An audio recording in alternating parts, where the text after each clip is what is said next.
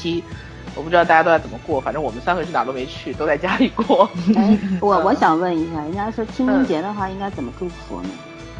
踏青，祝你踏青遇上帅哥。呃，一个是祭祖吧，祝福。比方说别人什么国庆节快乐、元旦节快乐、圣诞节快乐，清明节能快乐吗？清明节肯定不能，清明节祝大家假期休息好。你知道我我一个我同事特逗，他说祝清明节保重，也没错。哦，这说话也没错。好吧，大家清明节冷静，好好的踏青，就不能祝大家边春色敌国嘛？就非要问保清明节啊！哎，祝大家清明节水逆不要那个什么影响太大。嗯嗯，水逆好厉害。嗯嗯。呃，咱咱今天要说啥？赶紧的。咱今天要说上流社会。之所以要说上流社会，这个片子已经好几年了，不是？啊，没有没有，一两年吧，一两年的哦，两年了呀。两年了，然后呢？重点不在于它是什么时候的片子，重点在于它是朴炯植演的片子。因为没有办法，因为最近我还在坑边儿，但是老孙和早同学都已经跳坑跳的。但是这这个跳好早啊！讲上流社会是你提议的哦。对啊，对，因为我看完那个 cut 之后，不是，是因为你们两个一直在说上流社会表达的这个感情观比较有意思，然后加上是朴炯植演的，我是先看了 cut 版。但是看 cut 版你就看的一脸懵逼，除了能看到朴炯植演戏演的演技不错，但是你对情节完全没有办法了解。然后我就没办法，我就找了一下他这个，好奇了一把他整个的故事情节。然后在我好奇的过程中，我就发现，我是一边看一边摇头，一边吐槽，一边在想我十年前和现在的心理感受。嗯，所以我最后觉得，哎，这片子还可以讲一讲。虽然这片子我也没觉得它有多精彩，但是可以做一个话题。反正我们最近几期的话题都跟爱情相关嘛。我觉得可以做一个系列。其实，对，我觉得它这个油菜花开。我觉得他这个故事其实讲的不是爱情观，他其实讲的是阶级阶级斗争。这个故事其实讲的是人生观，可是人生观这三观里面，爱情观是很重要的。我我觉得是你会决定你的爱情观的。我我觉得跟社会普遍价值观也有关系。对啊，对对，就是大三观嘛，这个，嗯嗯。就是现在，所以说还是还是有的聊，有的聊，有的聊的。对，嗯。那今天我们先要不要打分啊？虽然它过去很久了，嗯，不打整体印象分，不打吧？干嘛不打呀？我觉得现在是我，那我那我就说一下我当时看完的那个分吧。你让我现在想的话，我觉得这个分可能会有调整，嗯，不一样。对，嗯，我当时给的是八点零分。哇，这么高？高吗？对于我来说不算高啊。好吧。啊哦，对我你分是你手，对我手松啊，嗯，现在多少分啊？七分，哇，那我好低啊。呃，你猜我，你们可以猜一下我，我我我应该是史上最低分之一了。我觉得你不是六点五就是六分，对，我五点五。哦，嗯嗯，因为我这个片子除了呃除了朴炯植的演技和他女二的 CP 感，以及整个故事结构来讲。我对这个片子没有任何一个点是我喜欢的，包括他的制作手法我都不喜欢，就是没有加分项。嗯，其实我我我说一下为什么我俩七分。嗯嗯，说实话，这故事本身并不吸引我。嗯，是本部长比较吸引我。我就知道呀。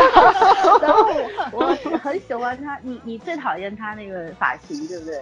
哎，我没有讨厌，我到最后我也承认我不讨厌了。那个发型和他整个人气质是符合的。对，但是一开始你你每次，因为你没有看剧的时候，你就看我们截图什么，你就说，呃，那个，哎呦，这个发型好丑。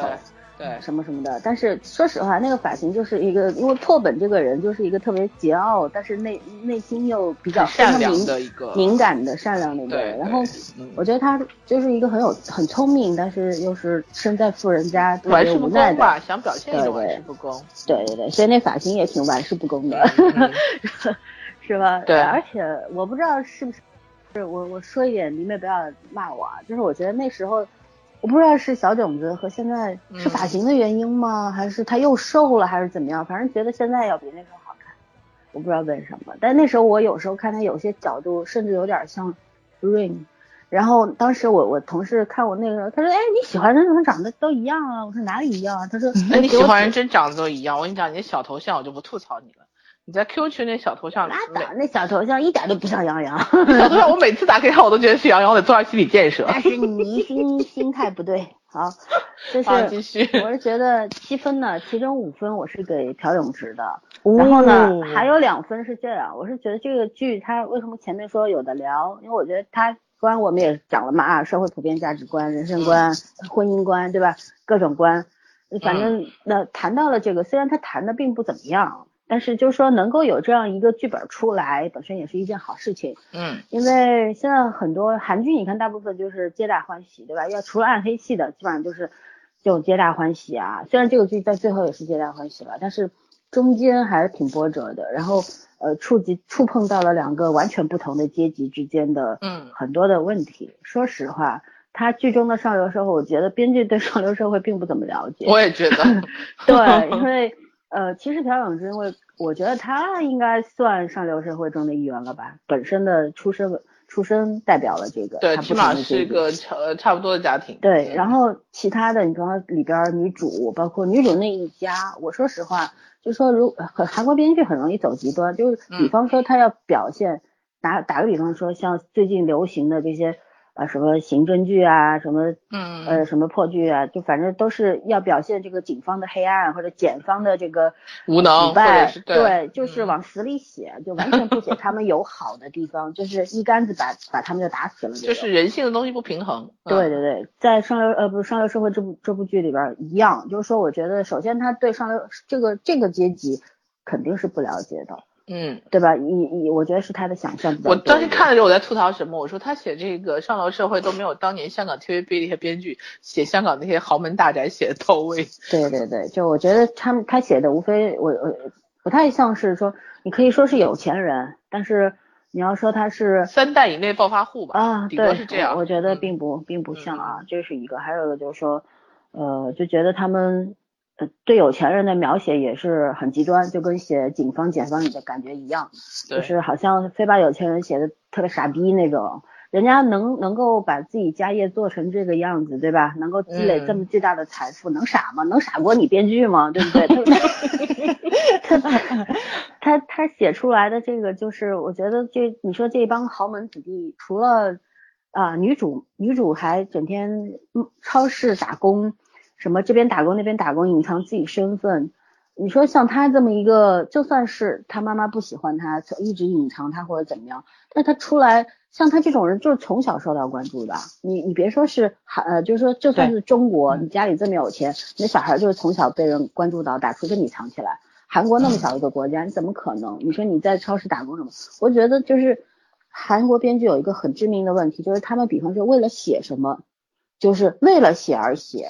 而不是通过你的具体的细节，然后去树立这个人物，去讲述这样一个故事，就符合逻辑。我觉得首先他在这个立论方面就有点问题，你知道吧？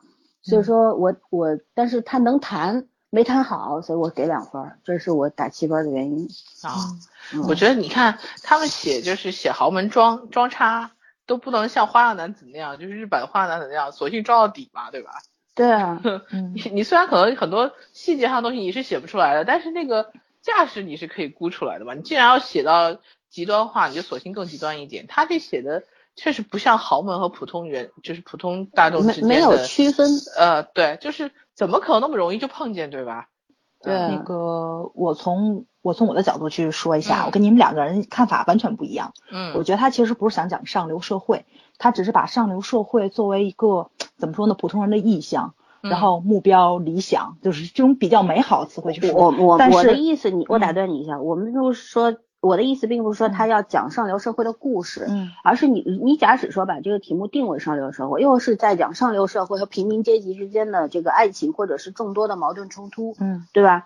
你你起码要把你这个上流社会你写的像模像样一点吧，嗯，他没法写，他没法写。其实他就是我觉得编剧啊，他就是代表了最普通的大众接触不到上流社会。然后对上流社会的一个臆测，就是你说的，他根本不知道上流社会是什么样的，他就是想怎么写怎么写，对啊，他认为是这个样子。但是吧，就是他这个就比较贴贴贴贴近于这种大众了，接触不到的人，对吧？所以就说他本身有点偏激，他有点偏激。就是刚才圈说为什么说 TVB 写豪门写的这么写的这么好？那没办法呀，对吧？七几年的时候，香港才废除了这个妻妾制度。那个时候你是可以纳小三儿的，什么小三儿？应该叫妾好吗？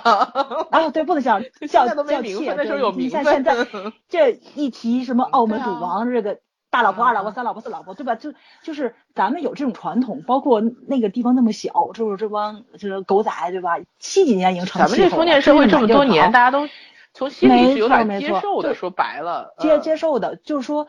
我就这么说吧，就是这么，就是说，咱们其实这些人是见过世面的，就是咱们是被这帮狗仔队培养出来了，你没有办法。我刚才，我刚才在突然老孙说韩国这种几百万人口的时候，我突然想起来，我说，哎，会不会就是韩国的上流社会就那样？我们想太多了。我觉得应该，我觉得应该应该不是，我觉得不是，对，把现代化程度。那我我其他就不说，你说韩国这个影视圈里边。嗯，富家子弟不少吧？咱就不说朴永植，我们就说金泰熙，说那叫什么来着？哎，还有一个三十三餐那个叫什么？李李李瑞镇啊，对对对，李瑞镇，对这些人走出来的时候，还有什么呀？就是那个江江什么来着？江东源，江东源，对，江东源也是。啊，包括我们我们我喜欢很喜欢那个初丁，初丁，应该尹尹尹认认初丁吗？不是。丁一宇，丁一宇吗？嗯，丁一宇不算不算好一般吧？啊，我不不去列列入这个。我说的初丁其实就是朴槿惠的侄子。哦，不 太不太。李世元，嗯，原先那个水晶男孩的啊，那个组合的啊，现在在拍新西游记嘛。就说像这些人，你你觉得他们像剧中这些女主啊、女主的哥哥姐姐这样的吗？不一样吧？我觉得就是说。我们不从那个摆设上，你说硬件上面，你可能经费有限，我们达不到。但是我觉得，起码就是细节上你要处理到啊。对，就是说人和人之间的气质是不一样。我就以我们这儿就是煤老板啊什么的，山西煤老板来做个比较啊。你看第一代可能他就是挖了个矿，突然暴发户了，对吧？有钱了。但往后他第二代他就要开始。去把啊，第一代也可能就是把正房给修了，说什么正房太丑了，太粗鲁了，我找个漂亮姑娘回来，对吧？大学生改变我的，嗯，改变我的基因，对吧？就是大多数富人暴发户会干的事儿。然后到第二代代的时候，我我丑女儿，我嫁个帅老公，对对吧？然然后我这个不好看的儿子一定要找一个漂亮的媳妇儿，然后。再到第三代就要送到英国啊、美国、欧美发达国家去进修了、去读书了，回来一个个像模像样。人家到第三代的时候，那就是真富贵了，不是假富贵，你知道吧？就剧里边这个基本上也是二代三代的状态嘛，对吧？就是说我我觉得除了小种子之外，他本身身上确实有这个贵气，我相信他是生活当中历练来的。但是那几个我我心里边我是不承认他们算是这个阶级的人，所以说呢。我是觉得说这个是最初级的东西，就是说，假使你要写这个，就是在这个方面，你可以呃做培训也好，怎么样也好，就是你你首先你第一步做的说服力不够的话，我就不信了，所以说这分儿我就给不高，你明白吗？嗯，就算是我知道早儿的意思，早儿的意思是说。呃，编剧是完全不知道这个，所以说，但是他他主要的目的是要写这个两个阶级之间的一些冲突矛盾，还有他们怎么。其实我觉得他不是想写阶级矛盾，他是想想，他是想讲阶层固化。他你你看他把那个男主跟女主设为这个就是那个主线去讲，虽然两个演的不咋地啊，我就觉得就特别可惜在这儿。他其实想探讨的不是女二号跟男二号，但是男二号跟女二号演太好了。就是这个李智怡，这个第一性格人设好，第二小姑娘确实很有演技，她绝对碾压优异，这个没有办法。然后，但是她其实最想讲的、探讨的问题是在男二号那个那个男主跟女主身上，但是两个人没有怎么说呢？没有演出来他那个就这个故事真正的一个问题所在。他就是想讲阶层固化。其实有的时候就是你达到这个身份的跃升，对吧？你会碰到天花板，你会有一个上层壁垒的这个突破。女孩子只有一个方法，你就是嫁过去。就是说，这种现实中的灰姑娘故事是很少的，所以不然怎么叫童话呢？对吧？但是男孩子其实面对这种问题，野心，然后你的这个念想在，其实现实中是有很多种这种故事的，包括比如说咱们就咱们那边一直在吐槽三星集团大女儿的那个，对不对？他他的那个结婚问题，其实男主就有点这个意思，他是想借着这个身份的变化，然后通过婚姻，哎，对对对，他想打他想打破这个上层壁垒。他想突破一个阶层的跨越，他主要是想讲这个故事，因因为现在这个社会确实是阶层固化了，就中国，对吧？就是咱们上次不是聊这个问题嘛，说是你现在再想通过读书，通过比如说经商啊、金钱上一个积累，然后你去改变你的命运，然后跨入一个新的阶层，其实是越来越难的一件事情。就是说，父辈的一个就是老三说的问题，就是你你你你父辈提供给孩子的一个教育，这个一个积累，真正的一个财富。其实是一个累加的状态。你如果说跟人已经差了两代的话，你再想赶超是很难的一件事情。这不是说十年前、二十年前了，二十年前还是很简单的。就是中国有这个快速发展，你有这个机会在。但是就随着这个现在这个社会发展越来越稳定，阶层这个固化越来越严重，其实你想突破这个每一个阶层的壁垒是非常非常难的一件事情。他是想讲这个故事，但是就是我觉得问题就在这儿了，就是男主跟女主 没有讲好，我就。我这个八分其实很多是给利益在的，就是他这个利益非常好，但是问题没讲好，就是演员不行。我觉得他如果让剧本也不怎么，剧本也不怎么样。对对对，就是老三说他那个对于上流社会真正的这个臆测太多了。对，就是人家是嗯怎么说呢？就是说跟咱。他们拍的不是上流社，他们他是下流社会，好吗？流氓社会，特别下流。他们这个有钱对对，你不觉得吗？这就是为什么说，就是跟咱的什么珠光宝气啊，什么乱七八糟，你一比差太多了。人家的那种。见识，然后商业手段，对吧？就是说这种心这种心眼的，在我们《甄嬛传》里也活不过三集。哎，没错，没错，没错。对，但是朴炯植，我觉得就确实是让人眼前一亮。嗯，对他那个固有的那个，就是出生就带给他的那种家族观念，然后阶层观念。先先打住啊，朴炯植留到最后再讲，给你俩时间花痴。OK，我一会儿没话说了。嗯，我跟你说，我跟你们俩完全不一样，难道我为什么会给了这么低的分儿？嗯，我是觉得这个片子，这个这个。编剧的起名，我不知道他起名是不是要为了写这个阶级的东西。你们俩说的都有道理，但是我觉得编剧完全没写出来。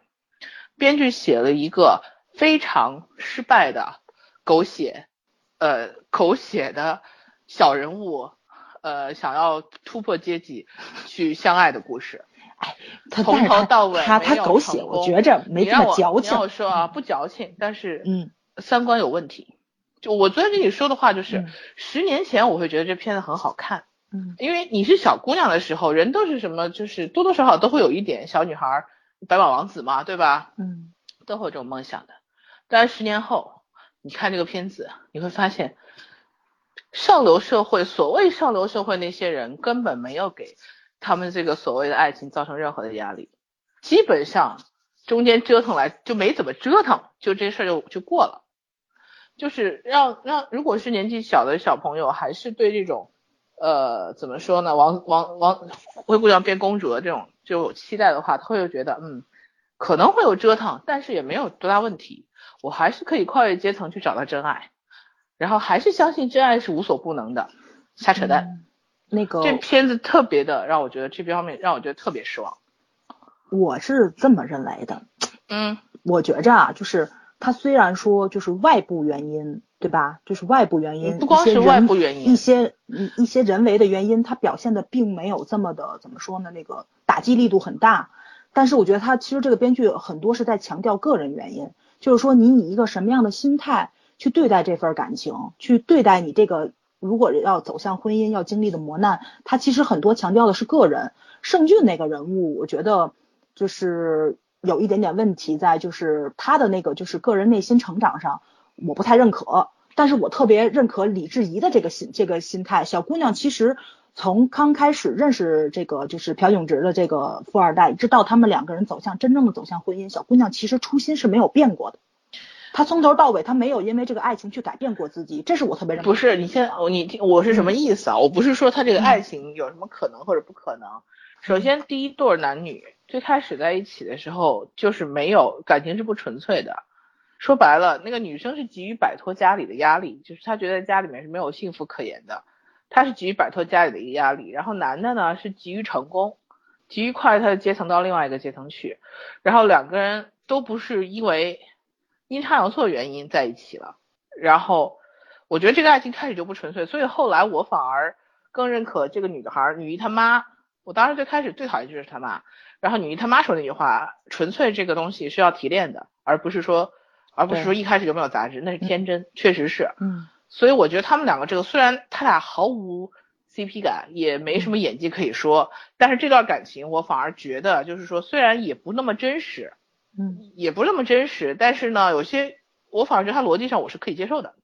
嗯就我虽然对这个结果这个我也能接受，对我对结嗯果可能不是很满意，因为我并不觉得他俩结果在一起一定会是好的结果，嗯但是我觉得我是可以接受的。男二和女二感情是没问题那是的，童话故但事，是男二女儿。嗯 对嗯绝对是童话故事，嗯就是他妈妈根本没有给任何他们两个的压力，然后而且男二还存在一个问题，他在跟兄家族的兄弟里面争夺争夺这个家族的继承权，其实有有这个潜意识在里面，只是说他妈妈可能更偏爱他一点。嗯，但是如果是真的是一个大家族里面，他妈妈根本不可能去偏爱他到这个程度。如果他妈妈希望他过得好，他妈妈一定不会让这个女孩在一起的。这因为这是个很现实的问题。所以啊，你知道我就是给这个第二段这个爱情，我就总结了一句话，就是说，哈，就是这个只有你真正成功了，你才能知道成功里面有多少的偶然性。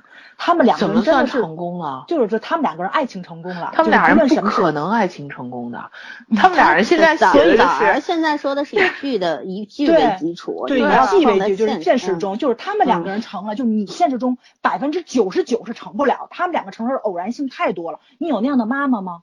你没有吧，对吧？然后就是说，就是说，虽然就是说，不管他爸爸妈妈，他妈妈多爱他，但是他有很多兄弟姐妹。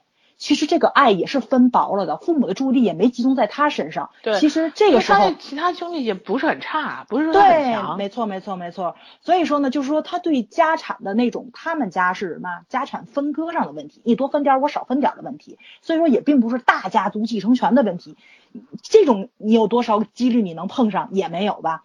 再加上男二号的性格，你有多少几率碰上一个爱你爱到这个份儿上的一个男人也没有。第三，最主要就是你自己，你自己能不能做到李智怡这种，我他妈就是输了，我认了。老子赌一把，我也爱他，我也想赌一把，然后我自己输得起，你自己能不能做到这份儿？他那个偶然性太大了，我觉得他那故事能成，我也能认可，但是我就觉得是偶然性，就是偶然性，所以我觉得他只能他们俩成，别人成不了。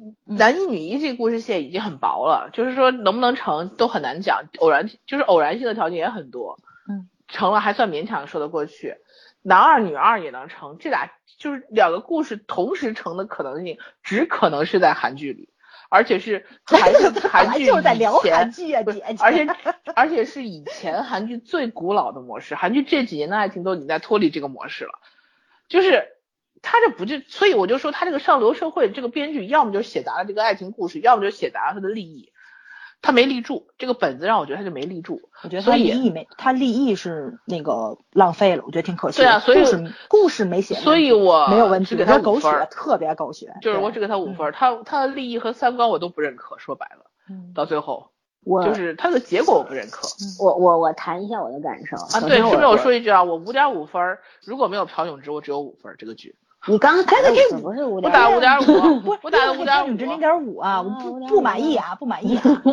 要 没有朴永植这分，我跟你说，连连就刚刚及格，十分为准。没有朴炯植这剧他不看，咱都不会看，就这么回事儿，嗯所以可以了，零点五就零点五吧。还有加分项，不错了。对，嗯好，我我我聊一下我的感受。首先，我同意圈圈的，我对这个剧两段感情的三观，呃，第一段的三观我完全不赞同，但是我相信世界上有，嗯就是说平平门子弟，这个寒门子弟突然成了这个金凤凰，其实他在他的阶级里边也算是很不错了，对不对？他是一个有实力的人。但是呢，我们首先要确定一点，现在很多年轻的姑娘啊、小伙儿啊，是觉得是没有阶级之分的，觉得人人都平等的。但是对，我觉爱情最，伟大。对，觉得一切就是爱情，就嗯友情饮水饱。这个呢，我觉得这是一个美梦。随着年龄的增加，你的受受的打击越来越多呢，你就会相信不是这句话就是骗骗小孩子的。然后呢，一定要相信，就是人生是有阶级之分的。我们从小读的书上说什么人人皆平等啊，没有贵贱这个之分什么的，扯淡，好吧？对，这是前提。如果你听进去我这个前提呢，你再往下听我说什么。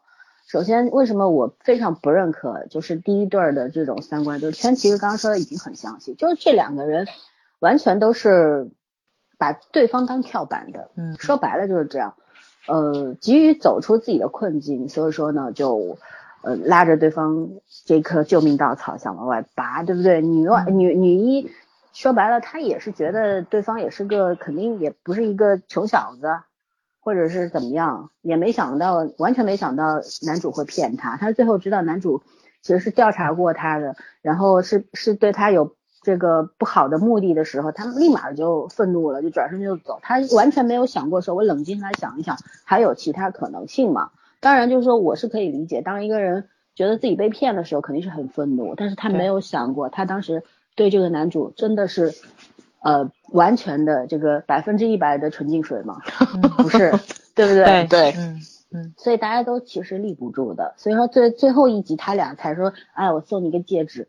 呃，但是他也没有说说嫁给我吧啊，就是什么很勉强的，你嫁给我吧，好的，然后戴上戒指，然后就大结局了，最后五分钟他俩才落定的嘛，一开始都没有，对不对？扯来扯去的，嗯，就说明什么？其实编剧自己都不相信了，写到后面，但是他一一觉得，既既然写了这个故事，我的目的就是要写这两个阶层之间最后，呃，是穷人战胜了富人，穷人赢得了富人的心，实际上就是这样，男主和女主。也是穷人，最后守住了自己的这个，因为他觉得他坦白了。你你有没有发现，男主也好，女二也好，这两个就我们这种普通人，嗯，穷人啊，他们其实在这个剧当中有一个特别闪闪发光的东西，但是是我特别鄙视的东西，就是他们非常，他们觉得他们自己非常的坚持和坦白。有没有发现？嗯，尤其是女主上来就是说，我看到呃，我我一开始觉得你就。还可以嘛，但是知道你是本部长了，然后觉得你特别帅，嗯，我相信，我承认这句话是真的，这个就是人的内心本性，嗯，但是这就是可以视为女二的一种坦白，观众听到这句话的时候反而会觉得她可爱，对不对？会觉得，诶，嗯，没有没有，我觉得我觉得特别特别符合人性，对，但是你你会觉得他很可爱，或者觉得他很坦白，为什么？觉得他不说假话，他没有撒谎啊，或者怎么样，他只是。袒露了他自己内心真实的想法。往往当一个人在说出他内心这些真话的时候，你对他会有好感，这是加分项，对不对？男主也是一开始他藏来藏去，大家会尽力的喜欢他的观众，或者是理解他的观众，会尽量的去宽容他。为什么？觉得他是个穷人，他要突破自己的这个阶级壁垒，他必须要做一些极端的事儿，或者是一些让就是说让普遍价值观不能够容许的事情，他一定要去做。然而他最后坦白的时候，他立马就洗白了，所有观众都会承认他，觉得嗯，你是一个坦白又坚持的人。为什么你们都对对方袒露了心迹？就是我就这么也就这样，你你们要就就过来，对不对？然后就我反正就这样了，我就是这么一个人，破罐子破摔了，我就这样，我站这儿，你们愿意接受我的话，你们就自己来。你看到最后女主也好，女主跟男主还最后五分钟点名，但是女二和男二朴永植这个。这个这个破本，他完全是他在做了所有的事儿。你觉得女主干呃女二干什么了吗？没有，她无非就是在她妈妈的，她她也一会儿提出分手，一会儿怎么样，一会儿怎么样。对，跟她妈妈跟演大戏似的，他们俩。对呀，她斗来斗去，她 然后其实我觉得就是个特别耍心机的女孩子。嗯。你说她坦诚，我觉得她很有心机啊。嗯。但是很多人会觉得在在。但是为了爱情在努力啊，对吧？对，很多人不不不。但是我觉得不是他努力，是是朴是朴永植做的努力，不是他做的努力。是破本做了所有的努力。破本一退再退，就说白了，我到最后其实想，他们俩之所以爱情能成功，不过就是最天底下最那个大白话的道理，孩子妈妈永远拗不过孩子。没错没错，就是这个样子。对，就仗着你拗不过我。对，所以说这这句三观，我我是不认可的，在我的这个道德体系里面，我是没有办法认可他的三观的。我只能认可说，穷人的这种坚持和直白，也许会赢得大部分人的赞赏吧，会得好好感分，仅此而已。这是一个，然后还有一个的话，我是觉得，呃，其实这两个爱情其实就是两个对比，嗯，女主在，呃，女主和男二就是这个优衣和朴永植这两个角色当中，嗯，刚刚讲了穷人，我们现在讲富人，这两个人其实一个是在家中最不受瞩目的一个人，因为他出生的很荒谬，出生的日子不好，所以他妈，因为他出生的那天，老爸找小三儿了，所以他妈受不了，我就不喜欢你这女儿。这什么逻辑啊？你我迷信嘛？对，我一开始以为这个女儿是什么？是私生，小三养的，然后带进来的。那啊，这是你妈呀！我的天，这请什么请妈呀？然后还整天打他或者怎么样，就是完全家里不不受控呃不受重视的一个人，只有他大哥喜欢他。嗯，好，就是这这个首先我觉得就是说，如如果从这个剧的逻辑上来推的话，是可以成立的。就你必须要有这样一个人物，对吧？你没有这样一个人物呢，他怎么去打工，怎么去跟这个男主认识呢，对吧？好，那那先破开他不说，但是我们就说男二这个，男二是家里三兄弟，他是最小的老三，对吧？对。然后，但他不是不受重视的那个，而而且他是很牛的那，他比他大哥和二哥牛逼多了。嗯。他知道背后去弄人家，去去侦呃这个调查人家，抓人家把柄去打压人家，但是做生意并不是一把好手。但是他如果没有他会知人善用，对，就是这个，对对对，就这就行了。申申俊这个角色如果不帮他呢，估计他这进口超市也经经营的一坨屎，比现在还要屎，就这样，也不是每一个并没有 什么本事的人，嗯，所以这两个就是富人里边的 loser，对不对？就是富人经济里边比较差的那种那种档次的人。然后一个是你们刚刚讲到了，是妈妈向儿子屈服了，那女主她的父母其实并没有怎么参与这件事情。对，只不过是女主自己内心的那种斗争，觉得你骗了我，嗯，我我需要时间去原谅你，对吧？然后我我自己跟自己搏斗完了以后，然后你还在斗争，为什么？就当你说了，就是申军这个角色说了真话之后呢，他反而牛逼了，腰杆子硬了，因为老子说了真话，所以说 你爱咋咋地吧，是这种感觉吧，对吧？好，然后两个人就僵在那儿，僵了好几年，到最后就是说的伟光正一点，就是所有人都熬不住爱情。对吧？他们两个就是爱的死去活来了。我不能没有你，我不管什么排除万难，我要跟你在一起。然后我们俩思考过了，分手过了，分又合，合又分，呃，最后还是要得得在一块儿啊，就就是死缠烂打的这爱情模式嘛。那那也没有办法了。所以说，我是觉得说圈圈说的，我完我真的很同意，就是这个对一个对一些年轻人没有什么好的引导作用。但是呢，我为什么会给七分？原因是我觉得演太好。不不不不不不不完全是这个。我说过，我刚刚是开玩笑，我说五分给朴永植这个，其实整个七分是整个整体衡量下来的，衡量下来就觉得其实这个剧本它它有可取之处。嗯，首先他谈了一点特好的，就是朴炯男主男二之间的这个友情关系。他其实谈的比较重点的一个东西，对不对？这两个人，你看申军一开始他觉得自己很牛逼啊，然后但是但是他没办法，他要拿朴炯植也要当跳板啊。其实这些朋友，女朋友也好，男朋友也好，对他来说都是跳板，嗯，对不对？一开始的时候，他最后也是学会了，学会了用真心去对人。他其实一开始是没有真心的，觉得我就是抓住你，我就可以往上爬，所有人都是我的梯子。对对吧？朴炯植对他来说，他一直说的，朴炯植问他，我我喜欢你，为什么你不说你喜欢我？对吗？他他就是不说啊，就假装在那边笑嘻嘻的，或者怎么说，还用说吗？我们俩之间这关系，其实他后来自己袒露心声，说说你一直把我当手下，你没有把我当朋友，我就反问一句，你把他当朋友？是啊，你也把他当跳板了？对，所以这个是很奇怪一件事。但是最后就说这一句话后面比较好的一件事，就是两个人都看清了。对，没错。嗯，就就觉得好吧，那我们就抛弃我们自己的自己这个阶级之分、高低之分，对吧？我们就当朋友吧。然后你也别在我身边干活了，你外边去混去吧。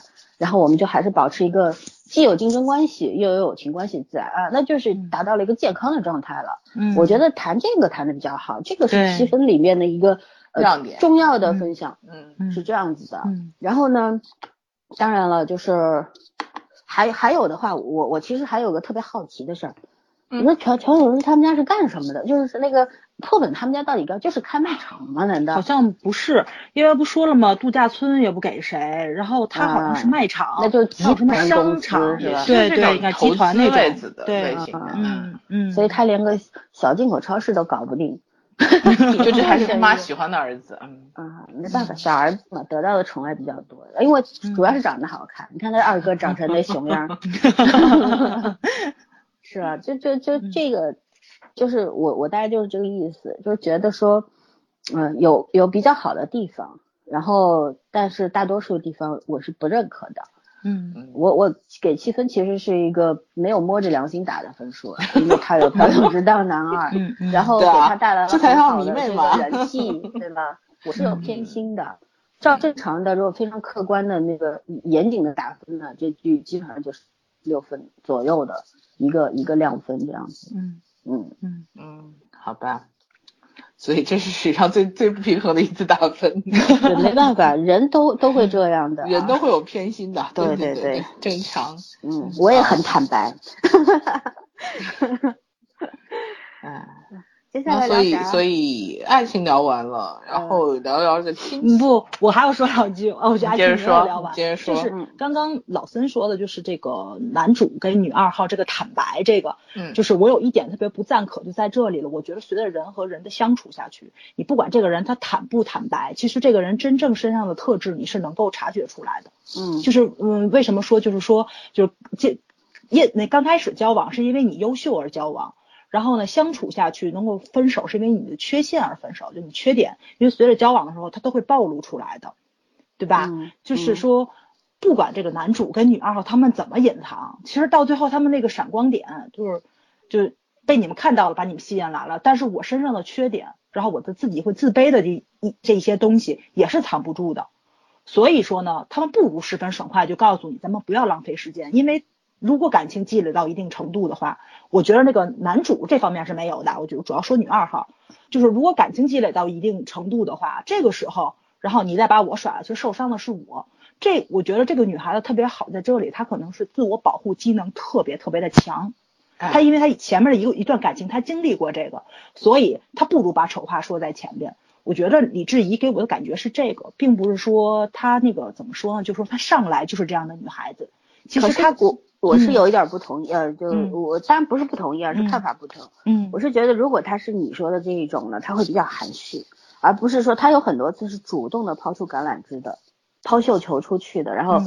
呃破本在那边接住，哎呀给耍的，我就觉得破本是被女色迷得五迷三倒那种感觉，你知道吗？嗯。然后呃如如果他是你说的这种，还是呃明确知道自己想要什么，然后、嗯。呃很坦诚，然后先把自己丑话说在前面这样子呢，我觉得嗯他应该会比较含蓄一点。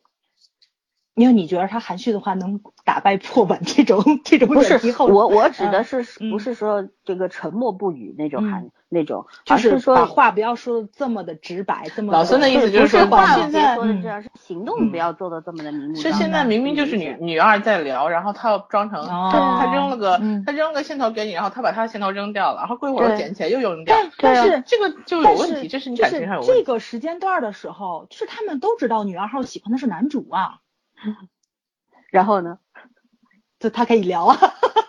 他聊谁呀、他既然那他喜欢男主，聊的是他为什么又对啊聊，聊男二为什么？始终留个口子给男二呢？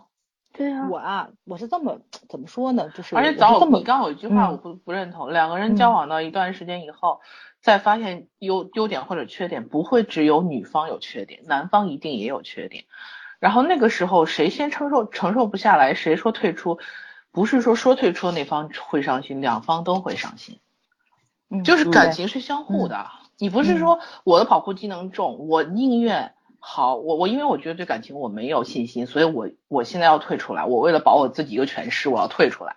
这个东西其实是很不负责任的感情方式，你就没有办法去努力不过啊。所以我所所以我觉得他这个故事就是这个爱情好就好在好就好在，其实刚开始四个人是都是都有问题的，并不是说谁没有问题，四个人其实都是有问题的，但是他们就是走到最后那个结那个结局上去，就是怎么说呢？不管是他们怎么去努力，然后外部因素怎么去作用，然后但是就这个逻辑上我是能认可的。逻辑我也可以认逻辑可啊上我我只是不没有问题赞同从他们这个感情的处理方式，但是女二真的不是傻白甜，女二真不傻白甜，嗯女二其实是在这个里面付出最少的人，其实相对对我来说，没错没错。对这个我认可，没错。嗯其实我觉得他们两个人走到最后能成，其实都是朴炯植自己在起一个决定性的作用，都是他在推进。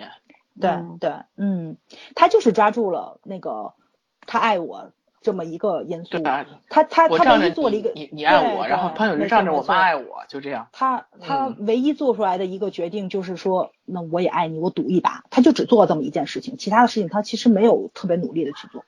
嗯，对啊，嗯嗯，所以没说这个这个东西，这个上流社会其实讲的是人性的复杂。对，他与其定了一个人嗯性的复杂，他不要讲他这个上流社会的标题，让我觉得我很尴尬，你知道吗？这就是这就是讲到我觉得是是说什么呢？就是说，就是因为咱们看了很多优秀的作品，就是说比他讲的远，比他讲的都都特别多。可能但是他是因为他他嗯这个故事，我觉得我就特别就特别嗯，怎么说呢？就是让我觉得特别好在哪儿？呃，它是揉揉杂了很多，就是说想表达的太影视作品，对没错，对对，没错，没错，没错，就是这个，对，想表达太多，他都沾一样，但就是我觉得野心太大，就是他这个能力支撑不起来他，再加上演员选的也不好，我觉得演员呈现呈现起来特别有问题。其实前就是他前八集吧，他前八集我觉得那个构架上来说就要比他结尾好，我觉得他后面就开始放飞自我了。他前八集其实没有什么特别大的问题，就他们那个主要矛盾什么的。但是盛俊跟那个优异特别可惜在，他们把他们那个主线故事给讲给讲砸了。这个故事是讲砸了。我觉得他，我为什么觉得这部剧本的完整性是有的？因为就像刚才说的，所有的点他都有，嗯，所有点他都有，但是他所有的点都展不开说。嗯，也就是说，他每他每一个想说的点都是点到为止，而点的太浅了。就啪啪啪点完一遍之后，然后剧本是完，然后每一个点都打开。然后是什么呢？我觉得就是他这个应该是边拍边写的嘛。然后这个男二号这个路灯夫妇实在是太火了，所以他后面就大大部的篇幅去给了那个谁朴炯植跟这个就是那个林就这个女二号林志叫什么林志怡是林志贤什么的。李志怡吧，先李李李志怡是李志怡应该李志怡李是李志怡是里面的名字，我说他他真的名字叫什么？哦我我不敢对不知道反正就记不住就就就是给他们俩了。其实我觉得男主跟女主就是他特别想探讨的一个问题就是什么呢？就是说啊，我知道你这儿不好，你那不好，你这个人粗鲁，你这个人粗鄙，然后你这个人有野心，然后你这个人就是可是我还是不好想跟你在哎，对，可是我还是爱你，就是那个王尔德跟波西的那种爱情似的，就是就是我他妈都为了你坐牢了，我觉得不是好奇心，就是我他妈都为你坐了牢了，我在牢里去反思咱们两个人的感情，咱们两个人的爱情非常不健康。嗯从心理到生理上，到这个什么上都很不健康。然后我现在都为了这件事儿坐牢了，然后你还撇下我走了，又跑你爸爸那边去了，然后你还跑你妈那撒娇去，就你们整个家庭都有问题。他分析的特别好，那个资深深处去写的嘛。但是他字里行间写的就还是那种我他妈的爱死你了那种感觉。但是这他对对，我觉得他想演出来这种感觉，就是编剧想想去写出来这种比较刻骨铭心的，就一段特别畸形、特别不健康的爱情，但是我陷进去了，我出不来，我没法自救的那种感觉。他想写，但是第一演员没演出来，第二他自己没有写好，第三篇幅他就偏偏重到另外一个去了，而另外一个那个去呢，就是老森说那个女二号实在是有点站不住脚，就是就是就是说，就是这世界上没有真正的傻白甜。咱咱咱都明白吧？每个人就是这个人性上没有会，有。我是傻白甜嗯，就特别好笑。这笑可这笑可以笑明年，好吗？对，就是在某在某些问题上，你都会有智商在线的时候，这是这是肯定的。就你比如有的人就擅长谈恋爱，有的人就擅长学习，对吧？你各走一经嘛，没有办法。就是他把这个女二号，他实在写不好，他只能在这个着重笔墨在朴炯植身上。所以说呢，就是那段爱情我特别认可，在就是说，就是单方面的努力，但就是也能成。但是我就觉得他们两个人的婚姻未必能长，因为我觉着就是所以她怀孕了。啊，对对啊所以她怀孕了，就是这是唯一一个保住他们俩这个爱情成立成果的那个很重要的一个筹码。所以她她嗯她婆婆要给她改一个家族背景啊，嗯把他改成有钱人家的孩子。对她对，她其实你说这剧能三观正吗？到最后并不是穷人战胜没错，没错，就是那个阶级穷人还是，被富人改造。没错，所以我就觉得这编剧就是满足了自我的 YY，他就是是 满足了一个那个豪门，也不是说嗯我还我还真没觉着他是想写自我的 YY，他其实就是想探讨一下这个就是这种不健康不健全的爱情，然后就他就放在阶级里面去讲，是还是我想多了？我是觉得健嗯康这个健康不健康这个还不能下断语，因为嗯。就是每个人三观是不一样的，嗯每个人对看待这种婚姻关系的这个观念不一样。你觉得不健康，但很多人觉得世界上多的是女孩，你看有为什么有邓文迪呢？嗯。嗯。对不对？为为什，么他那个不能说不健康，我就是说，就是说，嗯，一段爱情会让你陷入危险中去，不论是身体上的还是心理上，陷入到危险中去，就是说你可能情绪会崩溃或者是怎么样的，这种属于不健康的，对吧爱？情本来就是个赌博。嗯嗯，这婚姻是是赌博，爱情的不算。也，也然后算，你看你陷没陷进去？嗯女二是赌赢了，男男主倒是到最后还很有姿态的，他还半推半就的就嗯就跟你结婚算了，对吧？嗯反正你都等了这么久，我也喜欢你，你也喜欢我，算了，咱俩咱俩就在一块儿了。我觉得到最后是不知道是演员演演技有问题还是怎么样，反正到最后呈现给我的是这样一种感觉。嗯，但是我是我是觉得说，有的时候是我们太正，你知道吗？嗯问题出在不是说这编剧太偏，而是我们太正了。嗯因为这世界上有很多很多人争取他的那个，有很幸福的多人权利，对吧？对对女孩子经常有有父母会教女孩子说什么，女孩子有两次投胎的机会，第一次是投胎到你妈肚子里，是第一次第二次是结 嗯婚，对不对对是这样，嗯很多人是通过婚姻去改变自己的人生的。为什么有那那么多女孩子，就算知道嫁入豪门，你也是在被人家天天欺负、踩在脚底下的，但是为什么还会去做？嗯，这这是因为每个人目的不一样，所以我说就是人和人之间，是我们太正，而是而不是别人太邪，你明白吧？是我们想太多，嗯，是我们不屑于这么做，但是也是没碰到机会。有机会的话，我不知道这东西经不住考，验。经不住考验，对，人人嗯真的是没办法说，因为此一时彼一时嘛。你到到嗯那个时候的那个，你你无法保证你到那个时刻到底会变成什么样的自己，对对吧？就像嗯以前不是有一个呃段子啊，说是在一个相亲节目上说什么说什么呃，有一个有钱人说说是呃，你要是跟我的话，我给你五十万。嗯然后人家不为所动，因为我还有真爱，我男朋友就坐边上，对吧？但是那行，嗯我给你五百万，女孩子开始动摇了。嗯我给你五千万的时候，这女孩子已经不能自禁的喜悦了。然后嗯人家说，那我给你一一个亿吧，你嫁给我吧。女孩子立马把她真爱给甩了，对投奔富人的怀抱。人家就说为什么？他就说筹码不够大，他这么有钱还爱我，我为什么不嫁给他？你有什么？人是随时随地会动摇，会改变自己的。所谓初不初衷太可贵了，没有多少人真的能守住。我是一直觉得爱情它非常珍贵，很伟大，有很多很多，就包括虐恋也是。我觉得以爱情的这个角度来说，它也是伟大的，真的啊。嗯有有很多就是你说的那种不健康，我们眼里不健康的那种恋爱模式或者婚姻关系，但是但是人家长久啊，对吧？人如果以时间的长度 或者是宽度，对嗯嗯你你来衡量的话，那你也会觉得它挺好的。包括你五十度灰、五十度黑，那么多人看得开心，而且我们也觉得这是一种文化。嗯，不不不，他演的不是文化，这 S M 的那就那些喜欢这种那个团体已经抗议很多次了，觉得他嗯是在妖魔化他们的那、他们的那种生活文化。嗯在妖魔化，因为就是真正的那种不是这种，就是咱们去看那个，比如说城堡或者各各种那种刑侦片儿，有的时候他们办案不是会去这种会所吗？嗯其实他们真的是一个很健康的一个状态，就是只不过他们的性爱方式跟普通的大众会不一样。没研究过这个东西不好说，那是跟我说追求的东西不一样。早儿把这话题带偏了。嗯我的意思嗯并不是说这东西，呃，具体说五十度黑、五十度灰拍的怎么样，而是说有各种各样的状态是存存在。任何一种婚姻和爱情关系，它都有存在的理由和价值。对，只不过你取和哪一种而已。不符合你的观点对吧，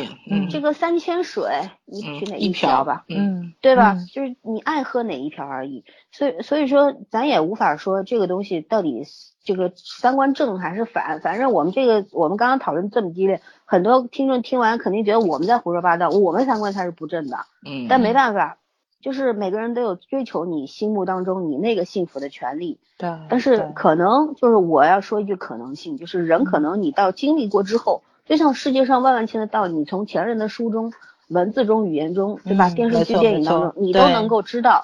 但是你不去经历一遍，这个道理永远是别人道理，不是你自己的。对，就是当你去经历了这这些，你你强求来的，或者是你哎呀，就是九死一生争来的，嗯到最后你觉得自己特别不幸福的时候，别后悔。对这话对，太对了，没错，嗯对，嗯就就是这句话，对别的都不要后悔有遗憾，不嗯不要有后对悔，嗯，嗯对，反正经历过都是你自己的财富。说的嗯鸡汤一点就是财富，嗯，对吧？没错没错，嗯，每一种经历都是值得珍惜的，嗯。不值得珍惜，你也得咬牙 推才对啊，你自己选的 对，嗯，咱们今天不灌鸡汤，全是黑的。太过分了今天没有什么可以讲鸡汤的东西了，嗯其实我其实我看完上流社会之后，我去对比了一下，因为我最近在重温《恶作剧之吻》，我就在看那个就这个几部，因为不又出了两部嘛，嗯，台湾又新拍了一部，然后日本又出了一个电影，就这俩我实在是看不下去，我看开头我都看不下去，然后我就是觉着，怎么说呢，就是嗯。而，在我自我感知上，我还是觉得一五版的是最好的。就是其实我刚开始看恶恶恶作剧之吻这个故事，我非常不喜欢，因为就还是以这个女性角度去看，我不太适应于女孩子去追了半天，男孩子不为所动，半推半就这种。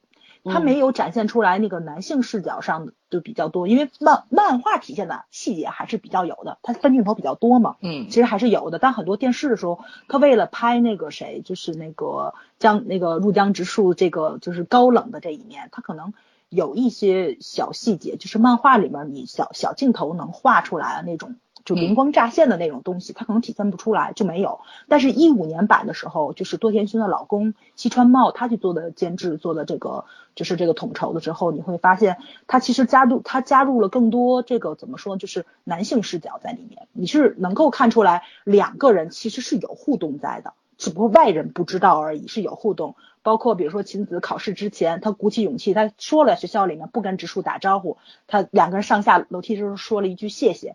然后直树就背对着他，很自然的走过去，说了句加油。其实他们两个人情感上是有呼应的。有的呀，他只是说这个男性的表达方式不是说正常男性的那种，没错，那那那些方式而已。其实，在其实其实，在这种交往的过程中，他对女孩子是动心的，但是他不知道，第一他不知道那是爱情，第二是他没有动过心，然后他不知道怎么去表达自己的感情。然后呢，他又受不了这个女孩子，中途放弃他不要她。然后大家非常喜欢台版，也是在这里，台湾去改编的时候也是有，就是那个谁江直树，他也有那种，主要是那个谁小纵的表情特别到位，对吧？就是也有，其实你其实其实在这个故事中也是讲了一个阶层跨越，就是就是直树所在的那个，就是他那个。个人阶层，从他的家庭背景到他的这个长相，这个是我觉得是一个天才和普通人。天才有时候感情确实是正常的。不不，就直直树他们家家境也很好，这个确实是。就是他他他接触的人不一样，包括他能跟大家族做孙女去订婚，这个就是你很多人都都接触不到这个事情。就是就是人家那个家庭继承权，我就想要你这个人，就是你爸的公司我看不上，更更大财团那种，我就想要你过来帮助我们家。我觉得是这样。对，就是直树他嗯。刚才我就想了一个比喻，就是为什么，就是说还回到上社会讲，为什么就是说大家能觉得等到最后，包括我们也觉得那个女一和呃男二是，呃女一和男一是有可能会，但是男二和女二不是男二和女二就很难成，就是说现实一点啊，嗯，你想想这个道理，中国人呢，就是因为因为韩国的文化很多是根深蒂固那个中国人文化嘛，嗯，然后中国文化里面就讲，呃皇帝选皇后。一定要门当户对，嗯，但是公主招驸马，可以招青年才俊，家世清寒的。那哦，对他他们不能嫁那个就是那个大贵族，因为这是容易外戚外呃是外戚弄权，也会有，但是就是说，那你也可以嫁世家嘛，不一定要嫁豪门，也可以嫁世家。这个世家子弟的仕途就结束了。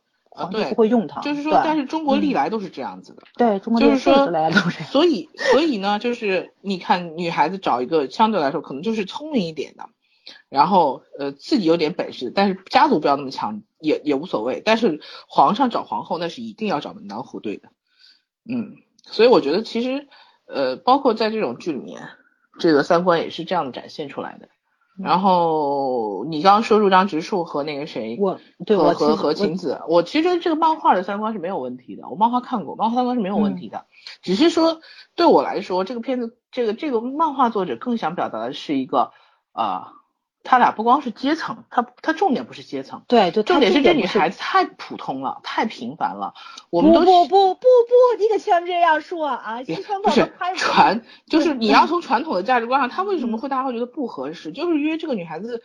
就是很像个普通人，非常非常普通的一个人，看上去。因为然后这男孩子看上去又太优秀了。说，因为是多田薰去画了这个漫画，他是就是你爱上一个人的时候，你就会低到尘埃里。他的这个漫画能在日本卖的这么好，画风这么成熟，他是一个非常优秀的漫画家，他并不是一无可取之处。所以西西川茂去拍那部戏的时候，你能看到晴子的可爱，然后那个就是就是就是说，我看了这么多部，我从来没有在任何一部里面能看到，就是说。呃，里面的这个校园晴子能有这么多的造型，就是小小姑娘是一个非常非常注重自身打扮，然后呢又很可爱。说他做饭虽然不好，就是他早上起来给那个谁给植树去沏咖啡，做手冲咖啡的那一幕，就真的是我觉得那一幕就是打动你说的是漫画还是说的是？我说的是一一五年版的那个。我不跟你讨论哪个版，因为我说我看的是漫画，我就是说漫画里也有，漫画里也有。对，漫画你听我说，我跟你讲不是，我想跟你讲，咱俩咱俩现在讲不是一个问题。我的意思是说，这个入江直树，我不觉得他那个是阶层问题，我是觉得，就大家来正常来讲，什么郎才女貌、金童玉女这种形容词，为什么就人都喜欢看上去很合适的东西，但其实没有那么多看上去很合适的东西。对对，他就想讲这么一个故事。对，然后但是我并不觉得他强调是阶层，他强调的是一个看上去太出色的一个男孩子和一个看上去那么普通的女孩子为什么能在一起，就是他是要在强调这个，这种并不是说什么像我们现在讨论的这种真爱是无所不能的。这种就是说两个人是通过可以互相的去爱情里是需要相互的努力的，我反而觉得讨论是这个东西。那个至于他们俩最后我把我的话说完吧。对啊，对我其实想说的就是，其实漫画刚开始出来的时候，大家就误解了，就只是觉得是一个女追男的故事。但是，一五年版的那个电视剧出来了之后，就我看完之后给我的观感是，就是就是西川茂其实他也是喜欢做甜心，就是通过他们的爱情故事去改编的嘛。其实就是刚刚老森说的那那一句话，不管这段爱情。就是说，就是说，只有当事人他们自己是最清楚的，外人其实看的都是单方面的，只是一个侧面。没错，就是从这个漫画结束，然后多田薰去世，然后一直到这个西川茂把这个电视剧拍出来之后，然后我这个时候再去总体的去看这个故事，我才能够明白，因为那个时候就不管中间这个电视剧拍的有多成功，就台湾那版拍的有多成功，我们都会觉得那是一个编剧改编的问题。但是其实真正的这个爱情故事就是这个样子的。就是两个人都是共同努力，然后去完成了这么一个故事。你们俩说的不就一个意思吗？对对，是一个意思。然后我就想说，上流社会就是就是说这个就是特别怎么说呢？就是说男二号跟女二号不现实的地方，其实他也有有点他们这个故事的意思，但就是。没有两个人共同女女二的努力就是让男二去努力嘛，没错没错没错。这个我觉得上流社会比比起来，这个漫画差远了。对，所以我就说嘛，它其实就是有很多非常优秀作品里面的一些表层的东西、一些元素在，但是它最后整合过来的时候，它都是四不像，这是特别要命的一件事情。所以我就觉得编剧没没想明白自己要写啥。对，这是他剧本最最失败的一个地方。但是你不能说他立意差，我觉得他立意其实还是挺好的，他想探讨的东西太多了。就是野心有点大，对，没说他利益差，但是我觉得利益要靠具体的东西来支撑。对你，你光有一个概念，但是你你没有任何东西可以呈现你的概念，别人怎么明白呢？这个编剧没有下本，就是没有下那个下功夫去研究。你既然要写这个跟你你不了解的阶层，你起码要做点功课吧。你知道，我觉得后半节为什么男二和女二的戏份突然加多嘛？我感觉一方面可能有收视率的原因，另外一方面就是因为他。因为写男一和女一就涉及到商业部分了，他写不出来，嗯，他就只能写男二和女二互相纠结着到底爱不爱在不在一起。我觉得有一部分是这样原因，因为他写不出来商业商业上那些东西，他不了解，嗯，我就觉得这个编剧不擅长中间的任何一个点，他为啥要写这个剧呢？其实是这样，就是男主女主其实是有互相成长的部分在的，对，就起码女主她也是脱胎换骨，不管她是有商业天赋还是怎么样，但是她也是受尽，对，最后在。爹妈，然后姐姐哥哥的条件之下，也算是自己站了起来，对吧？男男主的话，他也是在自己的这个能力实力之上也有提升。但是你说你男二女二的话，全没有，啥都没有，对不对？就是其实就是男二为了呃男二为了女儿抛弃了很多东西，继承权啊什么的，反正肯定也因为这事儿，肯定要被他两个哥哥要挟嘛，对吧？然后就算你女儿去改了你的这个。出身 对什么都改了吧，改到你利用特权改这个改那，但是是实际上东西他们自己家里的人都是知知道的，他们这个阶级里边大多数人都是知道的，对吧？所以说男二为女儿付出的更多，而女二你为男二付出了什么？我觉得并没有什么，无非就是说我站在这里，你去努力，然后我等着你。嗯，说白了就是这样吧，对吧？你你你你去努力完了，你回来我拥抱你。对，就是这样啊。嗯。就捡了个大便宜啊，所以说这个男二女二的婚姻关系也是有的，不是没有，嗯，对吧？就是这个世界上，我们经常在这个娱乐新闻或者什么看到这些寒门子弟嫁到豪门，然后怎么样怎么样怎么样飞黄腾达，然后或者说熬了三十年，终于把婆婆婆熬死了，自己这个就变成第二个婆婆，嗯，对，这个时候就不得了了，对吧？翻云覆雨，想要怎么样怎么样，啊，所以说值得不值得这事儿自己看着办吧，这些东西真没法说，对吧？但问题就是说。这种例子是有的，但这东西是我从我的观念上面是完全无法去接受的东西，接受不了的。对对对，就是咱那阵看那个《唐顿庄园》就能看出来，那也是属于上流阶层嘛，那个才是接吻上流社人家是贵族会啊麻，烦那是贵族阶层，对，太麻烦了。对对嗯，嗯，那个不一样，那是真正的贵族婚这么。刺激。对，人家是有礼仪啊，有有等等。对对，嗯，说说实话，就是这一句的话，我是觉得你能够利益，我承认他利益，就是你有一个想法，你每个人你想，比方说我打我自己打比方，我说我我突然想到，我这两天想要写一个小说，写一个男大女呃不是女大男小的故事，你知道吗？就是写一个女生要比男生大七八岁，但是就他们之间五六五六年之后终于在一块儿了，嗯我想写这么一个故事，但是呢，对么风了你？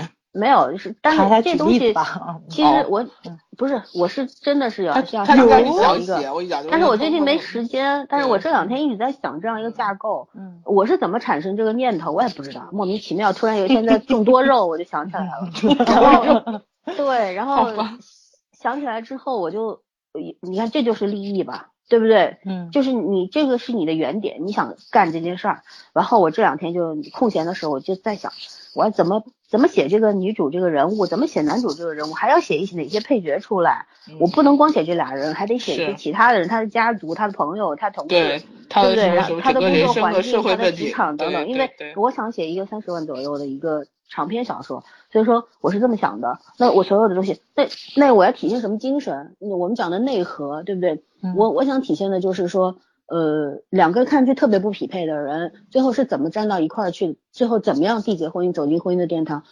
走进婚姻的殿堂需要多么大的勇气，对吧？就是人要一冲动才会进婚姻的，但是他们经历了七八年才会进去，那不属属于没有冲动的状态下，那是怎么造成的？两个人为什么最后决定这么干？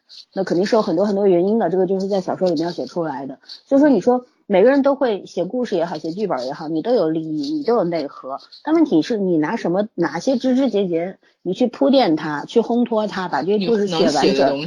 对你的逻辑完整，你的故事完整，故事性很强大，这个是一个作者最起码的东西，就是你不能拍脑袋来，我说啊，我想到这个创意特别好，你不能先想一个片段，然后这这个情节很好，我写一个片段上一下没有了。对我我嗯我对我承认他这个想法很好，我一开始就说了，为什么给七分，就是强调他这个他的想法很好，但是他没做好，对吧？第一就是我们一开始就讨论他对这个阶层不了解，他把上流社会写成了下流社会，嗯对不对？第对，没错没错没错，对不对？这些上流嗯社会的人都傻叉，有什么好说的呢？嗯对吧？嗯嗯，就算就是破本的妈妈是个可爱的、有钱的，但是又不那么让人讨厌的一个这样有钱贵夫人、妇人，嗯，贵妇人，但是她也未免太可爱了，对，你明白吗？就是对就是傻白甜，特别单一化，嗯在在这种阶级里边儿，就是一个人在，我可以说，我我们经常说我们普通人的这个阶层竞争特别厉害。其实，在这个世界上分等就是二八分的，百分之二十的人是上流，我们也不是下流，我们就是这个普通人普通人，对，中间还有一层是一个什么，在在不上不下的一个夹缝当中的一个关系，所谓中产阶级嘛，所谓中产和精英，嗯对不对？嗯我们就普通老百姓，嗯那你三个阶层怎么去爬一个个递进？你你知道普通人进入精英阶层，他并不难，你通过读书怎么样，你都是可以达到的。我们以前一开始早上在说，呃，阶级壁垒的突破，其实就是这个。你从精英阶层嗯变成上流社会，变成贵族，那都是太中国没有贵族，嗯那都不是什么几十年几年你读个书就可以完成的事。对，对不对？你你嗯哪怕中个彩票中了几千万，你也不是上流社会的，没错没错你就是个暴发户。嗯就这这东西就是说，呃，他他写的这个东西太容易了，就是把首先他不了解这个阶层，嗯，在这个阶层里边的人，中产跟精英阶层他都没有写好，对或者根本就没有，应该说嗯男主是中产阶级，我觉得他是精英阶层，对对对吧？女主就是普嗯通人，他们是三三四个人就是三个不同的阶层阶层，嗯对？吧？嗯哦，好，这个我们抛开不谈，我就说这个妈妈的这个事儿。你你我们说普通人的这个阶层也好，中产阶级的阶层也好，竞争很残酷，优胜劣汰很严重。嗯但是上流社社会，我觉得在他们有钱阶级里边更严重。为什么？他们在争夺的社会资源远比我们多得多。没错你明白吗？嗯就是他们之间是刀光剑影的，我们之间，你看，我上个课，大家都在上课，大家凭本事考试嘛，对吧？嗯你高考六百分，我四百分，你就完蛋，就这个意思。但是人家是靠什么？去去这个我们普通人我们不了解，我也不敢妄谈，对不对？嗯嗯。但是我觉得就是说，在这个阶级里边的一个贵妇人，她你看她是有她爹妈，她娘家很有钱，在台词里面有显示出来，对不对？嗯。她她当时还跟破本说啊，你外公啊什么什么的，这说明也是个有钱。你这么一个家庭长大的孩子，你就跟温室里花朵似的，在象牙塔里生活了很多年吗？夫人，不可能的呀！你这么的懂事儿，这么的善良，我觉得也是不可能的。嗯，就是他们理解的善良，没有存活，宽容，存活不下去，对，早就被杀掉了，好吗？就早就被灭掉了。他爸早就把他休了，是有多爱你啊？你都人老珠黄了，我还把你当宝，对不对？早就去找这个，不知道有多少多少人跟他去竞争。所以说，这个这些人物一个都站不住，没错，你知道吗？就是除了朴永植他自己完美能能把这个破本这个形象立起来之外，那是他自己自带的功能。但是其他人，我觉得没有一个能立住的。女主跟不谈了，嗯，明白吗？其实他刚开始讲的那个相亲啊，就这些环节，我觉得我这应该是他们那个常态，对吧？因为咱先说朴永植他们家里这个兄弟几个去分这个家产，其实资源就这么多，他们整个阶层中也是这个样子。对你同个阵营中的人，就是其实就是这种资源互换，对不对？他们其实都是通过这种相亲啊，这种就这种达到双赢的一个稳固嘛，稳固你的家庭地位的，这很正常。就就这才是正常啊，这这是一个常态，但是他后面写写着就是有一点点歪了。咱们咱们说不了韩国什么的，咱们就以这个大清朝对吧？康熙那九龙夺嫡，为什么呀？亲生子弟就是亲爹都都为了保住自己的江山，我都可以杀儿子，对吧？亲哥哥能杀亲弟弟，这有什么呀？就是就是 对于他们来说，对于他们这个阶级来说。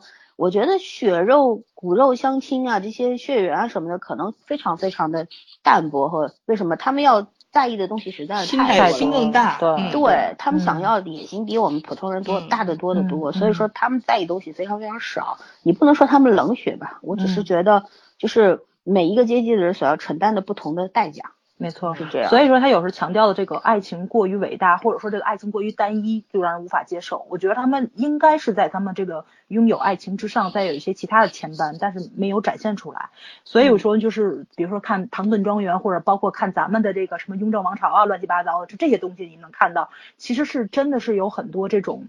资源上的东西，你包括咱看康熙王朝的时候，你就知道康熙真的是特别疼疼爱哪一个妃子，很爱哪一个妃子，但是他的皇后永远就是老三说的只有那一位，嗯，对吧？对，就是对这个皇后废了之后，我多爱你，我不会把你提成皇后，我肯定会再娶一个就是家族的助力，或者说是门当户对的，这是规矩，对，嗯，对，嗯，没有办法，对，谁让你管的不是一家人呢？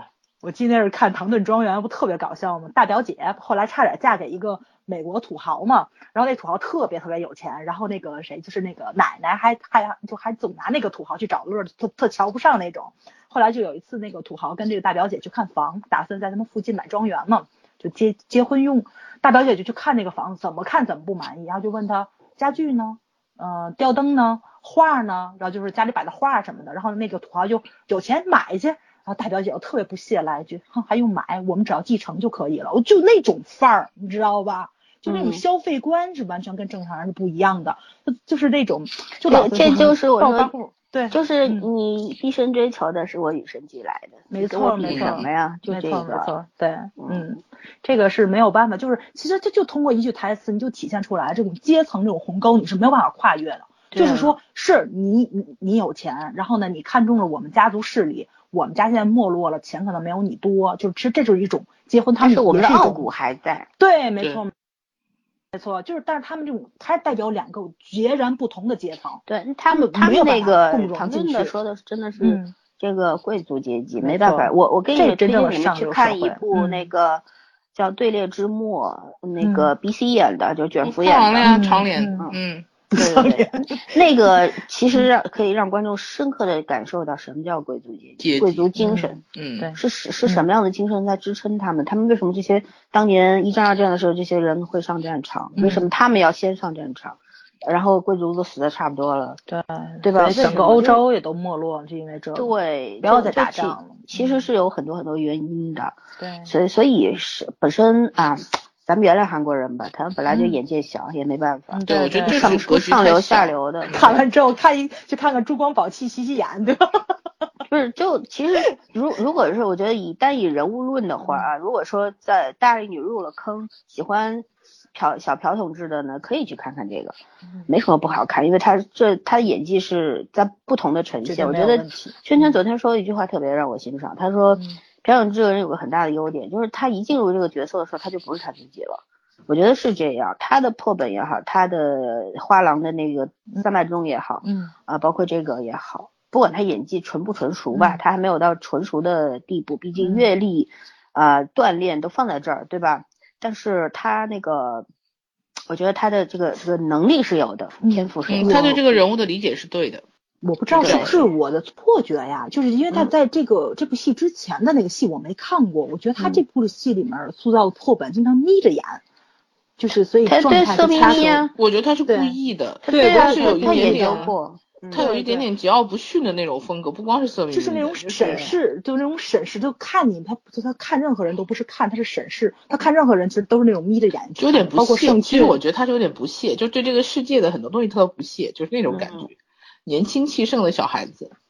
对，这角色他其实揣摩的很不错，这样自然过渡到他的这个。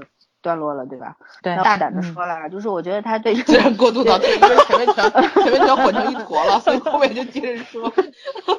好，呃，那我就说了，就是我觉得他对这个角色的时候，传不无论他是眯着眼是审视世界也好，审视众人众人众人也好，还是说曾明明也好啊，不管怎么样，包括他的发型或者怎么样，我觉得都是都是经过，我相信他有自己的那个理解的部分在里面。嗯嗯，因为他。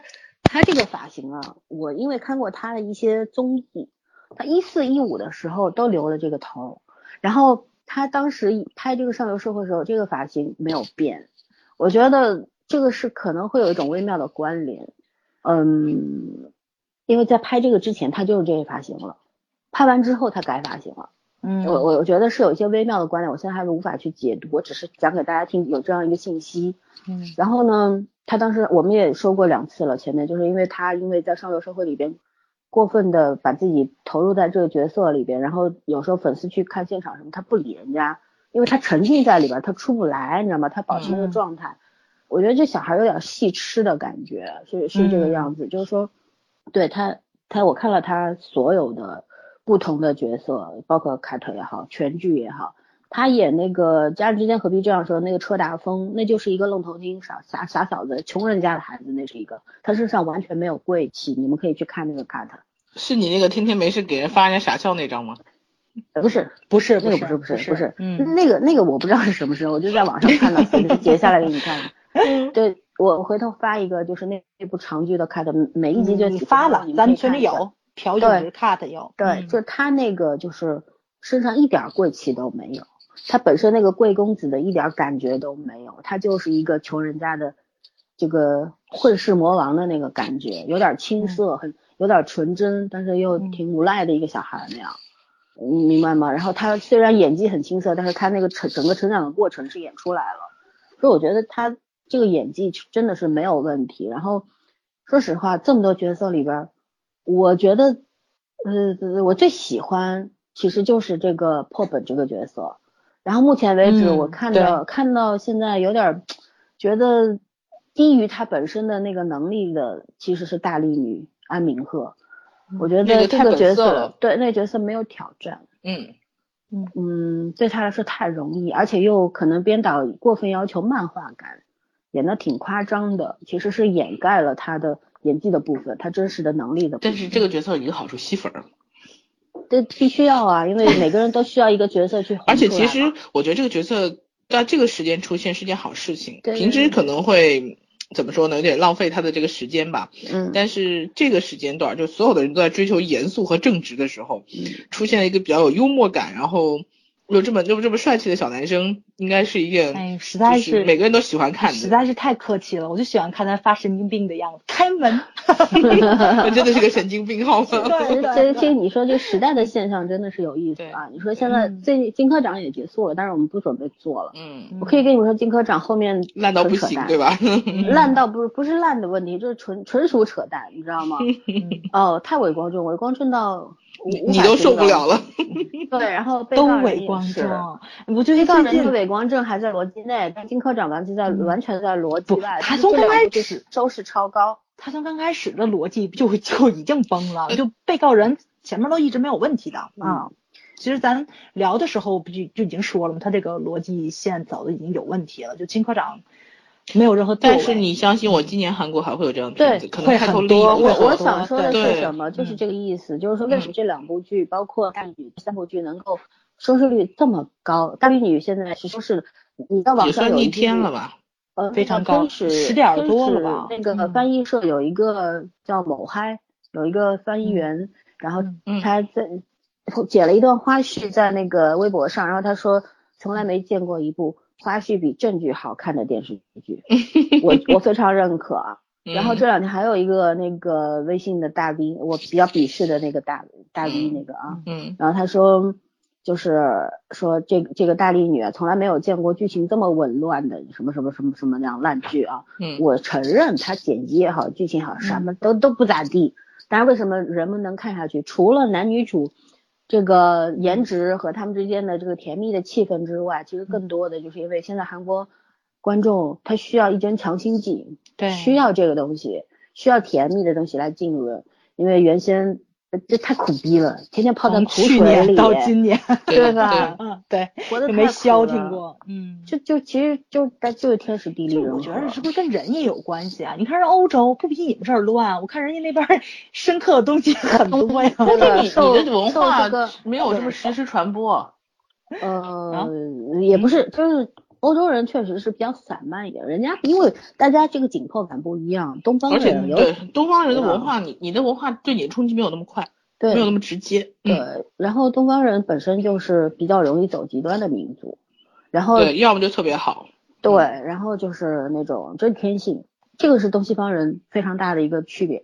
你但是你西方人的话也得分，就欧洲人和美国人，美国人他就嗯也是特别紧张什么的，像斗鸡一样的，其实跟跟中美国人、国人和中国人差不多。还有对，我觉得美国人有被害妄想症，拍的片儿都这样。呃，美国人也不是，我觉得美国人确实九幺幺之后变了，九幺幺之后嗯对他们911之后打打击我我击很大那天听了一个什么嗯节目，就说就是任何一个民族，你看日本人为什么那么的，他们经过这个啊广岛的核弹之后，对吧？嗯，然后就变了，就是说对那个生生死啊什么的看得嗯特别的极端，就是日本本身就是一个危机感特别。强的一个民族，对因为他的那个生活环境也随时有危机感，包括就是包括一些地理环啊境，是是小啊、狭窄啊。就是你想，你如果每一天都活在一种地震的恐慌里，哪天你就没有了，你肯定活得不会像你现在这么安然自得。就是这个嗯是其一，但是最重要的是他们经过了这个这对各种各样打核爆炸之后，嗯就说这个就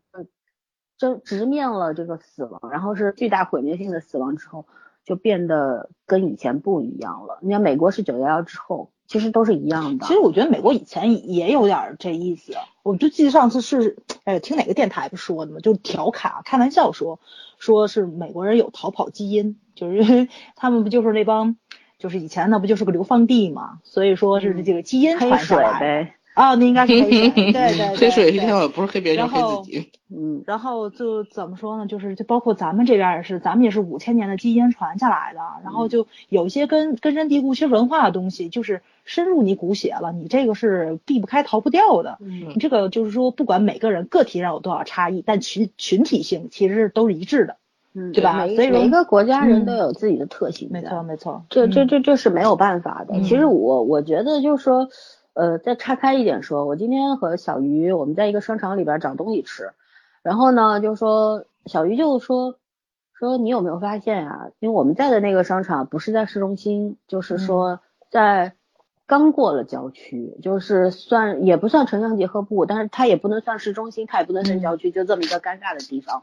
然后他就说，你看这边的女孩子、男孩子的穿着就略显土气，就是没有那么洋气。而且他现在他在上班在徐家汇，他在港汇，然后他天天看到的都是这个打扮的很精致的女生啊，然后男生也是穿的都都很时髦，很有个性，包括我们聊聊到在环贸啊，在很冷、啊，你跟小姨说哪哪天他去那个南京西的话，他他水平又上一台呃，阶。他原先也在那 就是说我们是在讨论这个事情，嗯他是他是说这个不同的地区都对人是不一样的。对的，绝对对的。对嗯对，嗯我说我说我说以前我跟你讲过这个，但是他当时无所就是觉得不是那种那么不是明显可否，你知道吗？嗯对他没有明白这个事儿，后来我就跟他讲，我说其实有时候为什么很多市中心的老阿姨特有优越感，说哎我们是上上海话叫嗓子狗，上只就是，觉得他自己、嗯对生活生活在这个市中心特别有优越感。我认识好几个姐姐都是这个德行，家里住着一个小破房，但是她觉得她自己就是就是蓝铁人、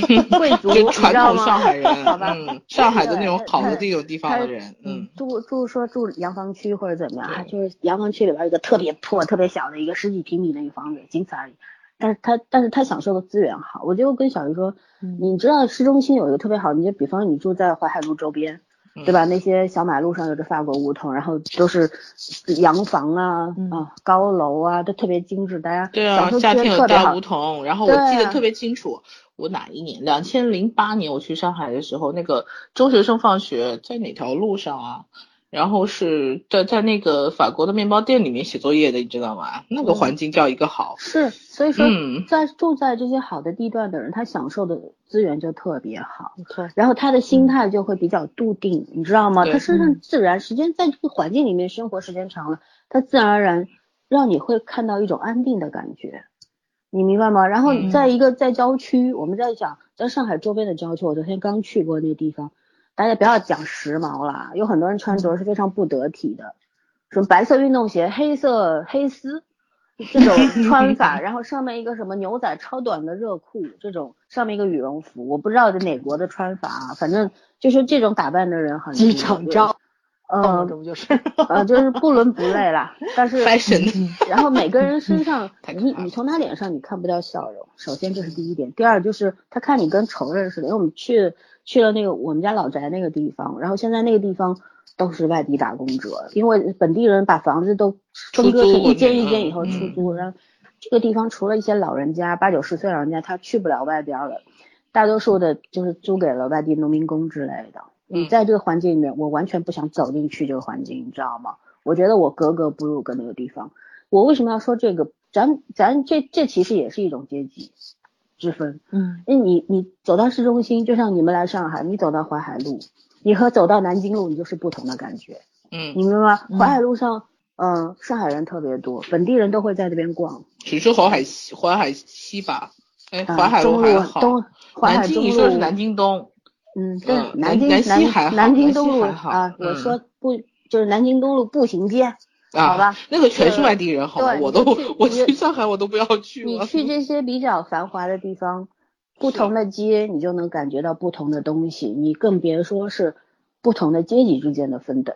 嗯在这个街上走的，分什么上等人、下等人呢？其实都是普通人。对，但是就是因为他占据占据的这个社会资源不一样，他享受的社会资源不一样，长久之后他的心态就不一样。嗯，所以说人和人之间，人家说相由心生，对不对？你的外表新仇的心，你的 你的这个气质也好，对吧？人家所谓嗯的看你的气质特别好，有书卷气，有什么气，对不对？然后又看你说，哎呀，你涵养很好，为什么你你表现出来有礼有节啊，嗯进退自如，对不对？这叫涵养很好。然后，但是有些人就觉得，哎呀，你一眼就觉得这个人不行，戾气特别重啊，急功近利的那样？嗯，这是没办法，这这就是人长久之后自己内心沉淀的东西。对，啊嗯，所以说我们在说这个其实没有岔开，没有并没有离开《上流社会》这部剧，而说你回到这个剧里边的时候，你从这些人身上你感觉到了该有的什么所谓的上流社会人的气质吗？我觉得没没有，对，对，反而是他们演到了这个我们这种普通人的这些急切啊等等。对，所以说，呃，这是一个不成功的作品，甭管他利益好还是怎么样也好，反正他，嗯，他想法很好，但是他没有把它实现，那就是一个特别大的缺憾，对吧？嗯，是，嗯，但是能能想去想讲这些故事，我觉得已经算对一种成功了。能讲出来就是一件好嗯事儿，对，因为他你想的是有的，嗯但是他怎么想，怎么去讲，我觉得我就是不喜欢这个编剧。你既然想讲这个故事，你就要讲成功一点。他咱咱咱就这么说吧，嗯其实其实呃，嗯，就是咱们去年去年还是前年颇有微词的那个《欢乐颂》，其实也是在讲阶级，对对吧对啊，欢乐颂原生家庭就是阶级，其实对对，嗯但是就是他那个，我觉得讲的可比这个要垮得多。我就觉得这个就这个故事里面，就是还是有一些比较正能量，或者说值得讨论的部分的，可以拿出来聊一聊的。但是他那个就是，嗯，他那那个个那个就是小说过于市侩。我我就跟你这么说，上流社会我嗯起码看完之后一遍全剧，我还看了一遍凯的。嗯，我觉得其实问题三观是不正，但是问题不大。为什么？对，就是其实就算我们在这边啊呐喊疾呼说这个剧三观不正，你别看看里面要中毒，不会的，不会不会嗯不会中毒的人不嗯会中毒，要中毒的人看什么都会中毒，嗯，就这么回事儿，对吧？对，这个就是其心正不正的问题。但是你嗯像《欢乐颂》，我觉得真的会影响很多，因为很多网人没错网文它嗯本身它的这个接受的群体就比较低龄，对然后一些嗯社会上的闲散人也比较多。嗯然后你《欢乐颂》这个小说，你知道一开始时候我看看，觉得还行，有这种感觉啊。嗯看到一半儿的时候我就气了，我实在看不下去了，我很气看的。我当时嗯跟我们那个群里的姐姐妹妹们就说：“呃，什么破玩意儿啊，写的什么呀？这作者脑子有病吧？”我说，嗯对吧？哦，有钱人你就就像那个什么萧萧什么来着？那那里边那个萧就是王子的那个叫潇潇啊是什么啊？不知道。忘了消取消叫什么曲筱绡，筱绡曲筱绡啊，对曲筱绡，对，你说这个人他屁本事没有，就是因为有钱，所以所以就可以解决一切。为所欲为就那个对，穷人穷到那个叫什么？那谁，华妃演的 叫什么来着？蒋欣，啊，蒋欣演的那个角色，嗯哎呀，那真是我苦逼到极致了，那不就是因为穷吗？嗯嗯嗯不，其其实你其实这个应该说就是说上流社会这个剧，我其实我刚刚特别想说一个，然后早说到了。嗯，因为圈圈那个我们他写大纲上面有一点说，如果你是编编剧导演的话，你怎么处理这剧本？嗯然后早上就提到《欢乐颂》，我刚刚想说这个嗯就说到了，我就想说，如果还好这个上流社会是韩国人拍的，嗯，没中国人拍的话呢，对对，那他就是《欢乐颂二》，嗯你知道吗？就是会拍的特别不堪，对，就这样。其实很多人当时谈《欢乐颂》的时候说，《欢乐颂》好啊，接地气啊，嗯，就是因为太接地气了。对这东西干嘛要写实呢？你文艺作品，对，其实就 是也有写实的，就包括怎么说呢？就是咱们，我我我不知道这个话题会不会打擦边球啊？就是咱们经历过那个不好的革命，对吧？就是那一场革命，其实有很多的阶层是从高的降到低的，就这种壁垒被打破了，是有这种。包括那个就是那个时代出现了很多非常优秀的影视作品，包括就是写下乡的一些文字啊什么的。其实我觉得就这些东西伤痕文学，对，伤痕文学非常值得大家去看。然后你能看到上层阶级，然后坠落到下层阶级这些人保留下来他们那种精神财富，就是他们的智力跟才华嗯是没有被磨灭的，对审美观跟鉴赏力还是在的。就是家里什么都没有了，然后在那种就是会被人举报的情况之下，要偷着把门帘挂上，做做面包，吃个牛排，你会发现他们那种对美的追求，对生活好的那种向往。然后就这种人性上的东西没有被磨灭掉想起来了，你就们小时非常美好。候应该看过嗯那个《上海的早晨》，对吧？嗯，嗯，我我没看过现在对那个，我现在对那个印象超深刻，我喜欢那个片子。那嗯片子就后来讲那些上海老的那些贵族阶级嘛，嗯嗯他那个细节是非常讲究的，那个片子细节。对，嗯就是其实我觉得这种就是这种方面的东西值得大家多看一看。我觉得就像《欢乐颂》那种东西，就字里行间都洋溢着人性的那种市侩的那种东西，还是不要去欢乐颂其实写的就是暴发户啊，对他简直太刻薄了。对那个从从影视作品到文学作品都很不能叫文学作品，到小说，他都非常非常的刻薄。他的原小说就有问题，然后改编的也并不成功。嗯，但当演员确实得承认。当时还嗯有一个人跟我聊这个，聊起过《欢乐颂》的小说，他跟我说，这个人还还是比较有见地的。他就跟我说，《欢乐颂》这个小说吧，其实编剧呃就是当时是想把它改成一个跟原小说有有强烈区别的一个东西，嗯然后最后因为它改编是个特别难的事儿，你在你的脚本是没有没有办法变的，因为你是不能违背原作者的本意。嗯来把它改成另外一个东西的，所以说就没有办法呈现出来。很多人说觉得好，再加上正午阳光拍的有一个这个光环加持，对吧？嗯，大家都觉得还，但是我说实话，这这玩意儿我实在是看不下去。对我也除了核心价值观不嗯太好，其他都蛮好。嗯 演员演技除了王子文，其他都还不错。对，嗯，但是王子文那刻薄劲儿，咱得承认，真是挺入木三分的，长得特别挺刻薄特别适合暴发嗯户，嗯，本挺适合色出演。演那种，嗯，对。好吧，我们我们还有啥要聊的吗？啊，大主持，大主持，大主持也没什么要聊的，反正都混成一坨了，就随便发挥吧。哎呀，你们俩夸朴炯植，你们俩也没有怎么夸我。夸，啦，我夸，因为我我除了朴炯植的剧，我没有看过他其他的，嗯嗯，所以我觉得我我相对还是比较客观的。就是我我昨天说过，嗯，我说他确实是个好演员，为什么？就是因为三部戏嘛，呃，那个《都风社》里面是最讨喜的一个角色，就是呃这个整个整个人设，然后到到他的一些表演性性质上的一些行为啊，不管他自己的也好，是他呃怎么说呢？是是别人教他都好，但是这个人物确实很讨喜。然后花郎的时候，我虽然看的不多，花郎我没看完，但是我起码没有在看他这个安安米赫的时候想到花郎里面那个角色。嗯就是包他们他每一部剧你都不会哦想到，对我不会都不一样想到，对，然后，所以我现在对我来说，朴炯植这个人到底是什么样的，我不清楚，因为他给我的每一个样子都不一样。我觉得这就是个好演员，甭管他什么做，就是甭管他什么做，他嗯他是个好演员。就是好演员最大的特点是要撕掉自己的标签，就是说，就像一个好的模特，不能走完秀不能让人记住他的脸，要记住他身上那件衣服。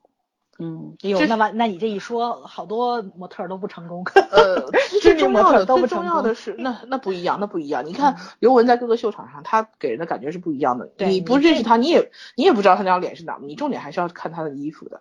所以我觉得就是说，你一个演员的呃特色和明星的特色正好是反过来的。如果你要成为一个明星，你势必要光环你自己身上那些东西。嗯就不管你可，就他的障碍就是你不管演什么，别人都想要是你本人，这就很麻烦。但是我觉得朴炯植有这么好的一张脸，然后这么出色的条件，但是反而他没有把这个条件刚性化，他把这个东西就是每一个角色都融合他自己，同时也有角色，所以我觉得这个还是很厉害，而且他很很年轻，就是有无限可能性。对上流社会，呃，怎么说呢？我还是希望他接点多元化本子，就是像老森说那个，这个这个这个叫什么《杜丰顺》这种本子，他接多了，其实对他没有什么好处，确实没有什么好处，嗯，就是在反复的走一个不需要去努力的一个方向，因为他自己这个天赋在这方面是够的，对嗯，没有压力的角色还是比对，较，没没有没有张力，这个反正就是说这个角色对他现阶段来说是需要的，你确实需要打点扭转一下对对但是他这之后呢，就好好走我觉得不能人的路。不能算圈粉，这是他第一个男主角色呀，对吧？他其实第一次挑大梁，他应该找一个比较稳妥的角色。下一个我觉得他应该不会，我看他很有规划。我对我对我我现在就是说，反正你演员最后怎么走都是你自己，除了演技，然后天时地利人和这东西都不能缺。嗯，我只能说，我希望他走的就是路路好一点，因为那个有天分，然后又讨喜的男演员还少。嗯我觉得他是不缺市场，因为我觉得韩国这么喜欢演总裁，对吧？这啊，这个真不好说。我现在经历了嗯看这么多，谁红谁不红，真不好讲。今年今年真是今年是那个什么检察官扎堆儿是吧？今年是政治题材扎堆儿，今年不是检察官扎堆儿。啊检察官是是韩国的算是政治题材一个主流戏吧。你看马上这个耳语嗯也是，嗯也是个类似。然后小池要接个检察官，啊。好开心。所以我就觉得，我希望朴炯植这么年轻，然后这么年轻已经做得很不错了，所以我希望他会更好一点。对，既然有天赋，然后又有计划的话，希望更有计划，能够把这条路走扎实，然后往希望他的脸不要成为他的障碍。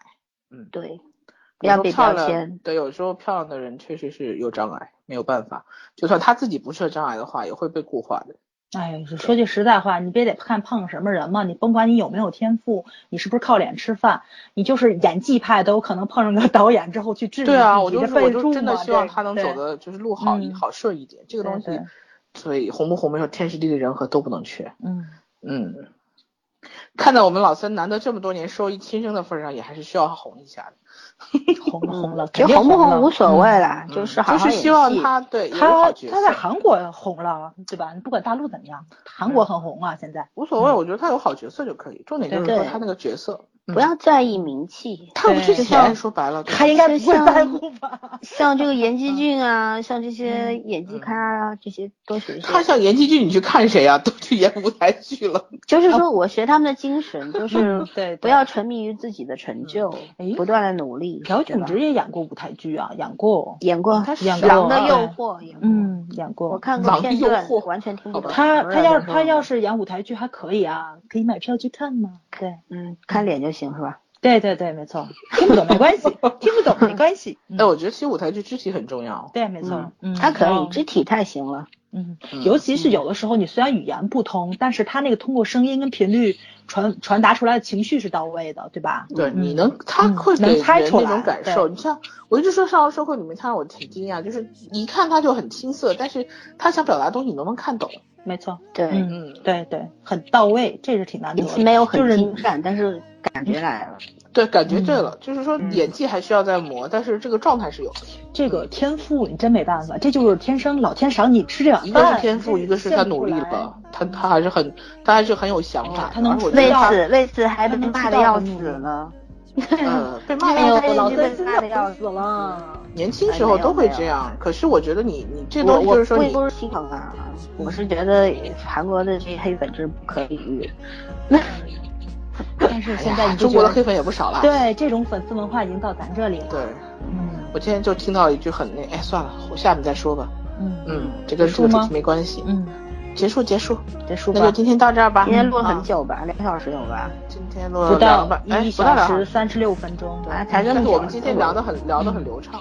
嗯，哎呦，我这你们俩真的我挺高兴，哈哈哈。那就跟大家再见。好，那就明天啊，下期再见，拜拜。拜拜。